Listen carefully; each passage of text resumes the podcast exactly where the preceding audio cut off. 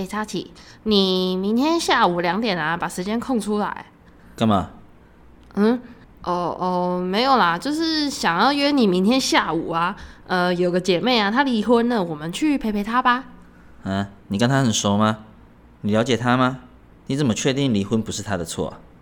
呃，插起，你怎么啦？你平常不是最有爱心、最热情的吗？没有啊，有爱心也要看人啊。有些人就是利用我们的爱心来敛财。哎，你到底怎么了啊？是被外星人绑架了吗？有事要说啊？没有啊，我上次不是去帮一个单亲爸爸吗？我帮他跑东跑西的，大热天还帮他跑社会局，跑什么地方什么地方的。结果嘞，他现在告我说我侵占他的福利金啊！你说帮人有什么用？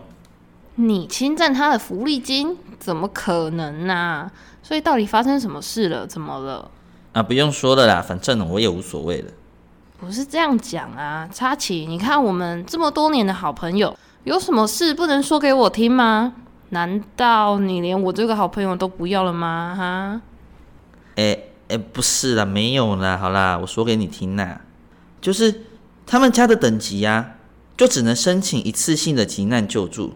可是他偏偏却要我去申请每个月的生活补助，可是他就不符合资格啊，他就一直吵，害得社会局整天找我，连我妈都在想说我到底是怎么了。可是你就要为了这样一个人的诽谤来成为你一生的阴影吗？难道你为了那一个人要彻底改变你做人的原则吗？不是啊，我最近我就被搞得很烦，社会局的人天天打电话给我，哎。问我那些资料有没有完整，有没有漏掉的？我被烦了三个多月，我整个事情才澄清呢。所以嘛，是不是误会解开了啊？你知道吗？生活当中本来就有很多意想不到的训练，难道你要为了一个只顾自己利益的人而彻底改变你的人生吗？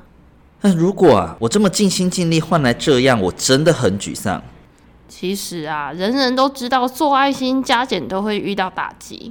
可是这两种心境，你有比较过吗？哪两种？一种啊是总为自己想的心，然后另外一种呢，就是总是帮助别人的心。你有没有想过哪一种心比较快乐？嗯，我是不知道啦，但是好像和大家一起出去服侍的时候，开心的事情比较多哎。看吧，人开心啊最重要。有我这个童工不错吧？哎，是哎。哟，现在看你都觉得你变漂亮了。你少来啦！好啦，记得明天下午两点哦。明天见。以上剧情纯属虚构，如有雷同，纯属巧合。祝福大家，爱能遮掩许多罪，爱能使人长保喜乐。我是查奇，我是翠丝，我们下次再见。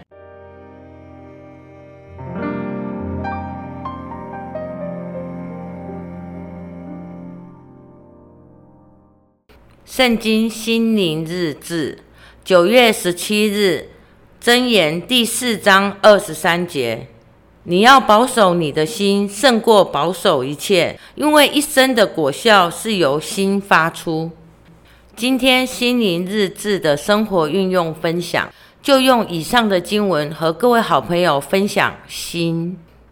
神说，我们要时刻保守我们的心，可是我们人类的心是最脆弱的。而且遇到生活上的一些挫折，造成我们心里的伤口，其实也是最难复原的。因为人有了伤心事，通常这个时候大脑都会通知我们的意志力说：“装坚强，装坚强，千万不要让人家发现我受伤了。”然后大脑又会通知我们的嘴巴，逢人就说：“我没事，我真的没事。”可是心因为受伤。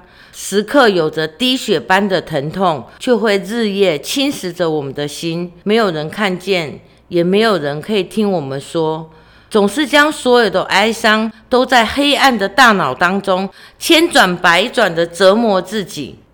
神说：“朋友乃时常亲爱，弟兄为患难而生。”所以，当我们人生遇到一些伤心的事情，真的要懂得适时向朋友求救，找朋友听我们诉说。就不会让偶发的事件渲染了我们所有的心思意念，到最后就很容易抹杀我们对其他情感良善的爱心。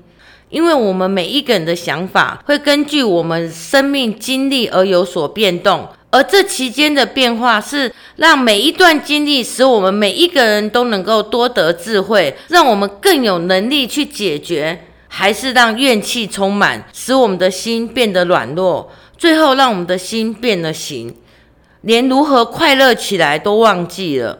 以上两种想法取决我们每一个人的心思意念，所以我们的心思意念会决定了我们生命的逻辑，而这逻辑又带动了我们的言行，而我们人的言行则确定了我们现在的人生。所以，平时我们到底应该如何喂养我们的心，真的很重要。可是，如果我们的心总是单单以本位主义的要求，所有的人事物都要符合我自己心情的喜乐，任何的好处别人都不能胜过我们，那我想真的要不受伤很难，因为身旁的人也会觉得，为什么？凭什么？所有的事情都要迁就自己呢？人生旅程有如驾车出游，而我们车上的乘客就像我们同行的旅伴。而我们的心就有如车子的方向盘。这个时候，如果车上每一个乘客都坚持按着自己想要的方向要求前进，那么我想这台车子应该永远都会待在原地，无法前进。所以，我们如果过度偏执的任意妄为，很容易让身边的人不敢靠近我们。可是，如果我们可以换一个念头，凡事都以爱为名的去迎合大家的喜乐，以大家共同商量出来的目标为目标，那我想你的心一定会感受到无比的平安，因为在那充满喜乐的环境当中，有了一个不可缺席的自己。各位好朋友，让我们大家一起低头祷告。亲爱的天父，求你赐下顺服的喜乐之心，让我们因听从你的教导而感受到无比喜乐的心情。当我们的心有缺乏时，相信天父的爱定能喂养我们的心，让我们的心能完全向你敞开，饱尝你为我们预备爱的宴席。以上恭敬祷告，奉主耶稣基督之圣名祈求，阿门。